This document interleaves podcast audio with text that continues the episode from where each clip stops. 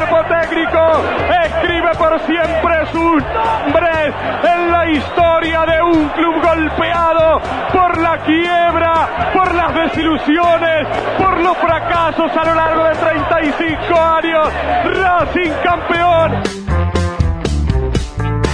El alma de Racing ya venía en pena desde hacía muchos años, pero no solo por no poder gritar campeón en el fútbol argentino, sino por la gran cantidad de penurias económicas e institucionales que vivía la academia. Pero nadie, ni el más fanático de sus hinchas, pensó padecer lo de aquel 4 de marzo de 1999, cuando la justicia ordenó liquidar todos los bienes de la academia por las deudas acumuladas. En estas condiciones está el Racing. Este, ha dejado de existir Club Asociación Civil. Habría que evaluarlo, decir no corresponde la apelación nuestra, no sé qué hará la fallida, pero de todas maneras eh, la clausura igual se opera, eh, no obstante la apelación. Fue la noche del redoblante que voló y agredió a Daniel Lalín cuando intentaba dar explicaciones ante el enfervorizado público, hincha de Racing, el buen hincha de Racing que quería, por supuesto, seguir viendo a la academia dentro de un campo de juego. Cinco días más tarde, la Cámara 2 de La Plata dio un giro inesperado con respecto a la quiebra, diciendo que el fallo se había mal interpretado y que la academia podía volver a jugar.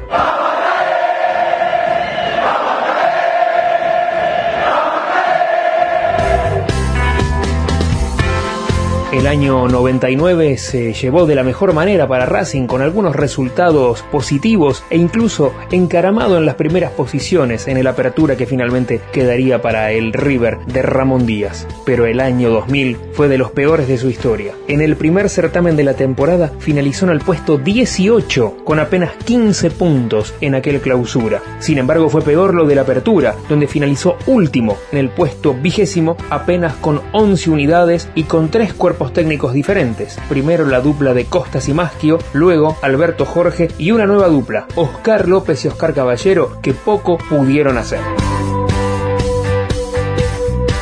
A comienzos de 2001 aparece en escena Blanqui Celeste, Sociedad Anónima, con Fernando Marín a la cabeza. Lentamente se empezaron a ordenar las cuentas y una de las primeras medidas en lo deportivo fue designar a Reinaldo Merlo como entrenador. Histórico futbolista de River, sin ningún anclaje en la historia de la academia, asumió la dirección técnica, aunque no estaba avalado por grandes resultados en el pasado. Pero había un desafío. Racing estaba muy complicado con el promedio del descenso y paso a paso, Mostaza comenzó a sacar puntos y finalizó quinto en aquel clausura de 2001, salvándose del descenso y de la promoción dos fechas antes. Bueno, hay que esperar, sí, hay que esperar ahora. Eh, ocho puntos, pero hay que ir partido por partido, paso por paso. Ahora sí era el momento de poder afrontar aquel torneo Apertura de 2001, sacándose lentamente la soga del cuello, aunque claro, arrancaba quinto en los promedios empezando de abajo. Los dos últimos, por supuesto, eran los recién ascendidos, Nueva Chicago y Banfield, y arriba de ellos Belgrano, Argentinos Juniors y ahí nomás estaba la academia. Llegaron nueve refuerzos al plantel de, de Mostaza, algunos con ya trayectoria y recorrido en primera división y otros que eran una sorpresa. Gustavo Barros Esqueloto desde el Villarreal, Gerardo Bedoya de Deportivo Cali, Gustavo Campañuelo, el arquero que había sido campeón meses antes en San Lorenzo, Gabriel Loeshbor y Rafael Maceretesi de Rosario Central, Francisco Maciel, el jugador más destacado en el breve paso de Almagro por primera división, desde el Hyundai de Corea llegó César Leonardo Torres, Martín Vitali cruzó la vereda porque estaba en Independiente y Alexander Riveros, el colombiano, arribó desde el Fluminense. Había llegado la hora del estreno, de salir a la cancha, 17 de agosto de 2001. Viernes por la noche, lluvia y barro en Avellaneda y victoria, 2 a 1 frente a Argentino Juniors. 13 Cristian García, entregó para el jugador le quedó la pelota, Gustavo, gol.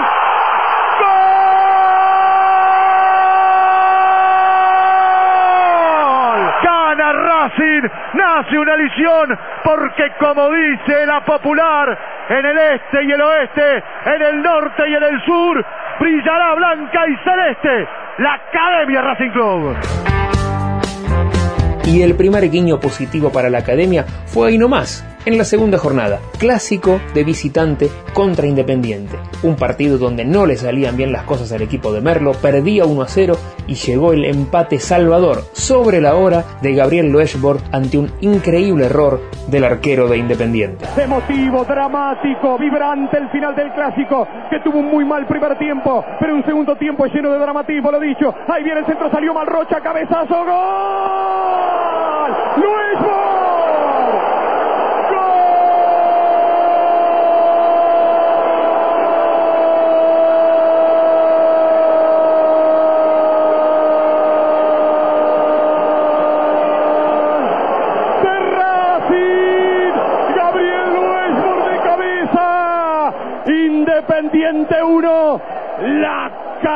Academia 1.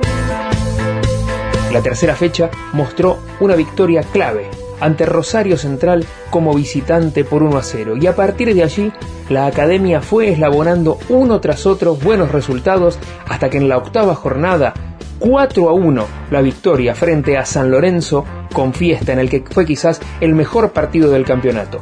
Racing ya era el puntero con tres unidades de ventaja sobre Belgrano de Córdoba. Va a venir el centro, no puede todavía Esteve, se acomodó, volvió a enganchar, escapó otra vez a Capria, golazo de Esteve, golazo, centro, pared la reventó, gol, va a ser a Tesi. ¡Gol!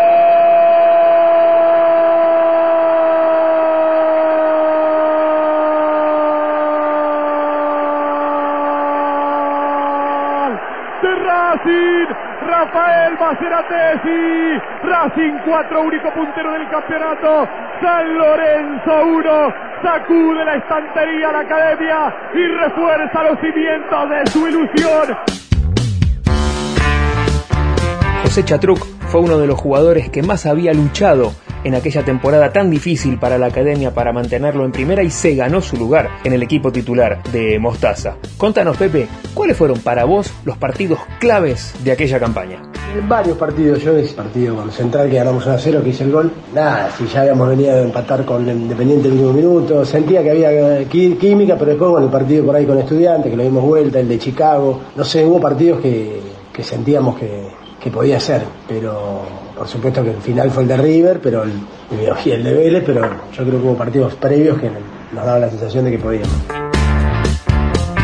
Racing siguió adelante, manteniendo un invicto que nadie parecía poder cortar, hasta que enfrentó a Boca. Partido entre semana el primero de noviembre porque el equipo de Bianchi debía viajar a fines de ese mes a enfrentar al Bayern Múnich en Tokio por la final intercontinental. Y todos preveían que ese viaje a la bombonera iba a ser complicado y así fue. Boca se impuso por 3 a 1, pero la academia tenía un colchón de puntos importantes como para seguir adelante y siendo el cómodo líder del campeonato. El domingo 11 de noviembre, jornada número 13 de aquel campeonato, fue clave. Racing encontró en Nueva Chicago un rival durísimo y el partido finalizó 4 a 4 en uno de los más espectaculares que se hayan vivido en la primera mitad de aquella década en el fútbol argentino. Lo dijo Maradona ayer y lo ratifico hoy. El fútbol es el juego más maravilloso del mundo. Un partidazo aquí en Liniers, un pase bárbaro de Esteves, de lo mejor de Racing puso en la cabeza de Leo Torres el cuarto gol. Muy buena actuación de Leo Torres desde el momento en que entró y aquí no hay ya más explicaciones del tipo futbolística. River perdió con Colón en Santa Fe y Racing le llevaba 8 puntos al equipo que dirigía Ramón Díaz. En la jornada siguiente ambos ganaron, la Academia a Chacarita y los Millonarios a Gimnasia, y en la jornada siguiente Racing no jugó porque ya había disputado su partido con Boca y River goleó 4 a 1 a Chacarita, por lo que quedó tan solo a 5 puntos antes del choque clave. Un fin de semana inolvidable por todo lo que se vivió, bueno y malo.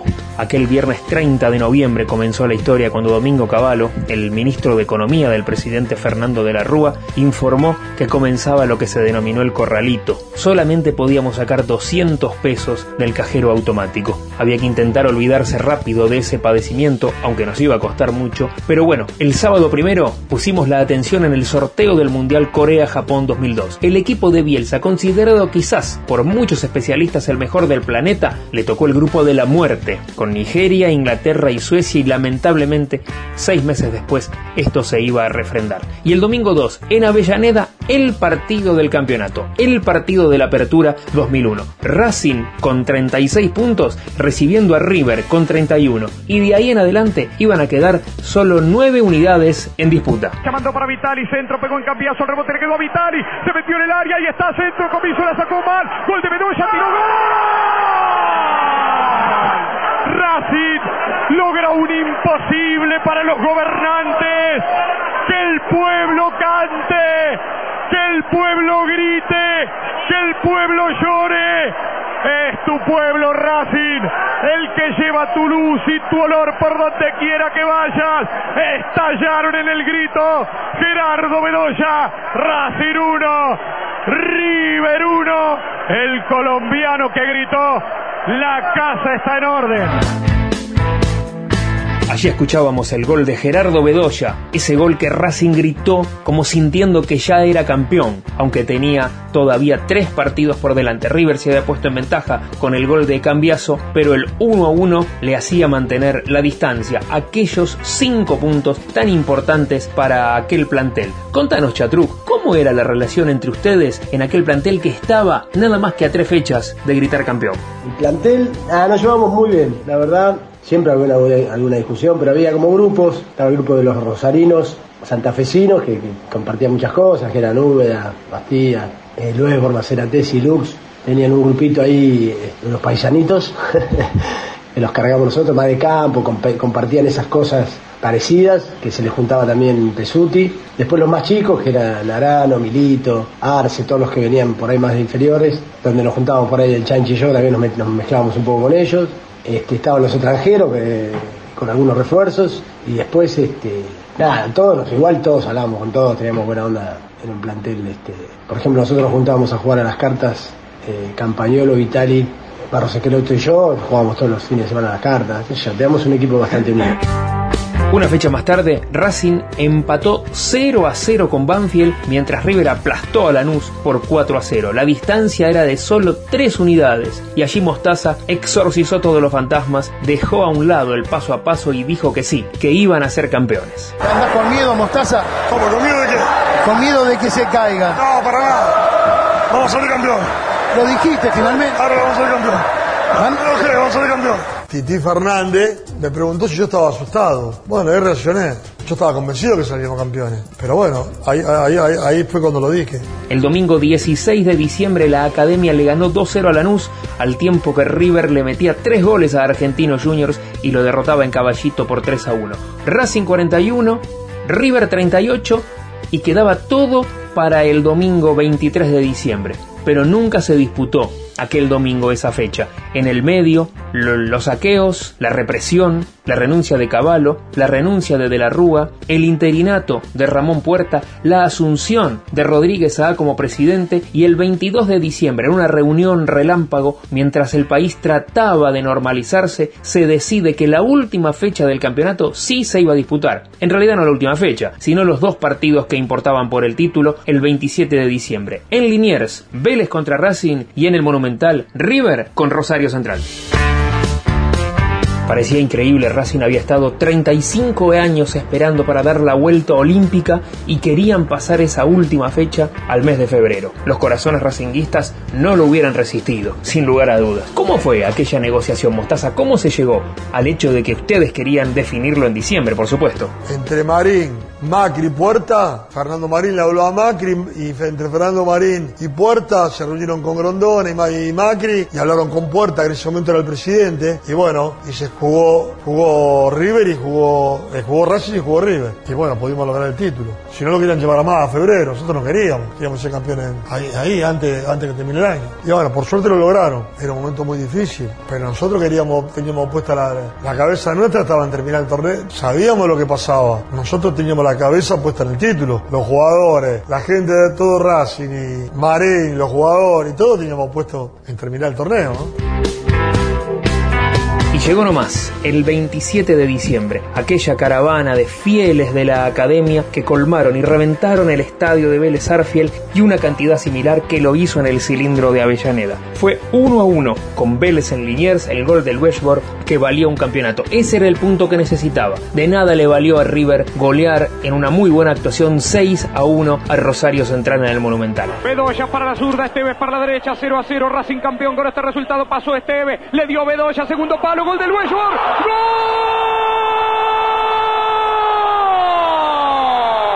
Gabriel Westbrook, Racing le está ganando a Vélez por 1 a 0. ¿Qué importa que River golee 5 a 1 a Central? ¿Qué importa si con este triunfo Racing suelta el grito que tenía guardado después de 35 años? Un allí con los silencios de la tarde. Estos jugadores, este cuerpo técnico, escribe por siempre sus nombres en la historia de un club golpeado por la quiebra, por las desilusiones, por los fracasos a lo largo de 35 años. Racing campeón por la cabeza del Westworld. 8 minutos del segundo tiempo. Racing 1, Vélez 0. La gloria, la historia se nos cae encima. Racing era el campeón. Atrás había quedado el maleficio, los 35 años sin poder gritar campeón en el fútbol local. Merecido, paso a paso y luchado, la academia era campeón. Personaje decisivo en la campaña, el entrenador Reinaldo Mostaza Merlo. Así nos va a recordar cómo nació la frase del paso a paso, cómo era aquel plantel que él tenía y la presión de la gente y el sentimiento de la gente de Racing en esa recta final rumbo al título. Cuando venían los periodistas a preguntarme por el título, digo, vamos, tenemos que ir paso a paso, o sea, partido a partido. Y bueno, quedó la frase, al salir campeón quedó la frase instalada.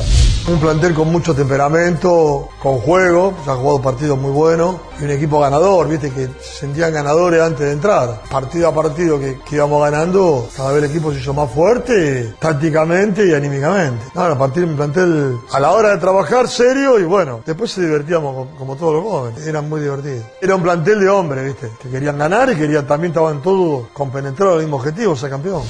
Para llegar a Avellaneda, los últimos 10 partidos de local, 7, 8 partidos local, 10, no me acuerdo bien, y estábamos 50 minutos para llegar. Nos paraba la gente, paraba el micro, o sea, le hacía piquete al micro nuestro y nos pedía el título. Te hablo de, de- de las últimas 10 fechas de local.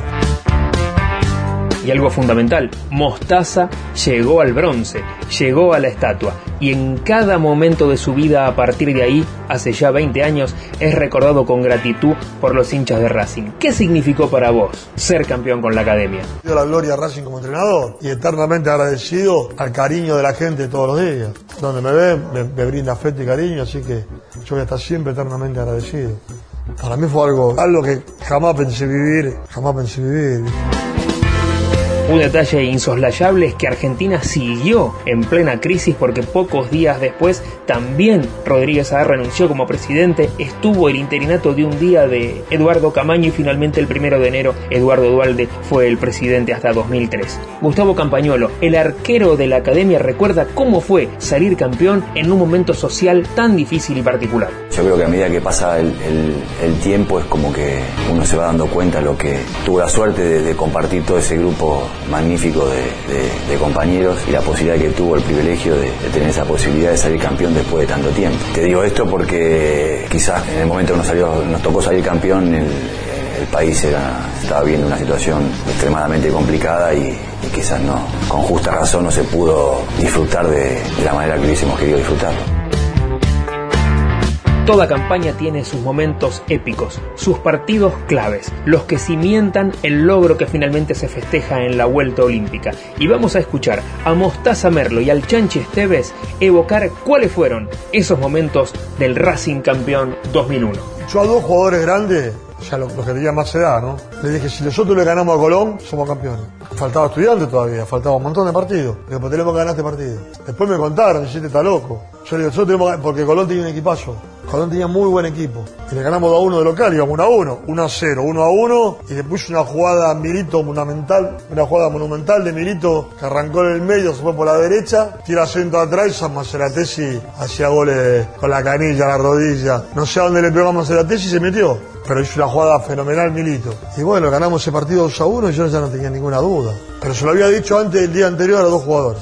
Contra San Lorenzo creo que fue el puntapié inicial para, para creer en nosotros, en que teníamos un buen equipo. Veníamos ahí en ese partido, le jugamos muy bien a San Lorenzo que venía a ser el último campeón. Le metimos cuatro goles y ahí creo que la confianza creció. Si bien hasta ese momento veníamos haciendo buenos partidos, habíamos conseguido triunfos muy buenos, ese creo que fue como el partido donde nosotros empezamos a creer que podíamos pelear el campeonato. El único equipo que más o menos podía arrebatarnos la punta era, era River. Nosotros teníamos una buena ventaja hasta ese entonces. Cuando River se pone en ventaja, nosotros estábamos bastante nerviosos, pero creo que el equipo, la virtud que tenía era que nunca decaía, mantenía un ritmo muy, muy fuerte, era difícil contener a, ese equipo porque era un equipo que iba constantemente, entonces ahí mostró la, la, chapa de candidato, creo, el, o la chapa de, campeón que empatamos y no lo ganamos ahí de casualidad, pero ahí mostramos la chapa de campeón. Si algo quedó para el recuerdo en la parte de curiosidades, sin duda fueron las cábalas. Las cábalas del entrenador, de Mostaza Merlo. Infinitas, pero por suerte, Chanchi Esteves y Panchito Maciel las van a recordar de esta manera. Yo no soy muy cabulero, ¿no? Pero eh, él era terrible. La camisa, los zapatos, de, los cuernitos, era. Eh, no, ¿a dónde sentaste para comer? Sentate acá, una cosa todo, ¿viste? Si ganaban por eso, entonces no, no salíamos a jugar. Yo particularmente sí tenía varias cábalas, no al extremo de Mostaza, pero sí nos reíamos, nos reíamos mucho porque, porque bueno, tenía muchísimas cosas, pero, pero bueno, bienvenida sea, la verdad que cada uno con lo suyo, en un plantel hay gente que cree, gente que no cree en esas cosas, pero bueno, en el fútbol son súper respetables y Mostaza las tenía, muchas, y bueno, íbamos ganando y era toda alegría. Ya habían quedado amarillentas las hojas del equipo de José, el campeón del año 66. Lo mismo que el gol del Chango Cárdenas, aquel remate furibundo en el Estadio Centenario frente al Celtic en el 67. Racing ya era campeón en el año 2001, en medio de una situación social particular y que ojalá nunca volvamos a vivir. Pero fue merecida aquella vuelta olímpica de un equipo que quizás no tuvo una gran figura, pero que se basó en su fuerza, en su corazón y en ser un conjunto sólido, a la medida de lo que había sido Mostaza Merlo como jugador y lo como entrenador, el hombre que para todos los tiempos dejó el paso a paso y quedó merecidamente en la estatua. Valía la pena esperar tanto tiempo para celebrar de tal manera Racing. Valía la pena aguantar siendo académico, pegar el grito dolorido tantas tardes diciendo igual soy de Racing, que también irse tantas tardes de cabeza gacha mirando los pies, balanceándose sin importar contra quién se chocaba, para encontrarse en un jueves que parece un maravilloso domingo, con una tarde de gloria. Resplandor de gloria tiene el cielo, anhelos de campeón cumplidos. En la tribuna se debaten para ver cuál es el grito más fuerte, cuál es el puño más apretado, cuál es el brazo más alto. Racing es el campeón con todas las de la ley en este campeonato. Pasó un nuevo episodio de Las Imágenes Retro, el podcast del recuerdo de nuestro pasado cercano. Somos León Boto y Eduardo Bolaños. Encontranos en las redes, en Instagram, arroba León Boto y arroba soy Edu10. También en Twitter, como arroba León Boto y arroba Edu-Sport. Nos encontramos en el próximo capítulo.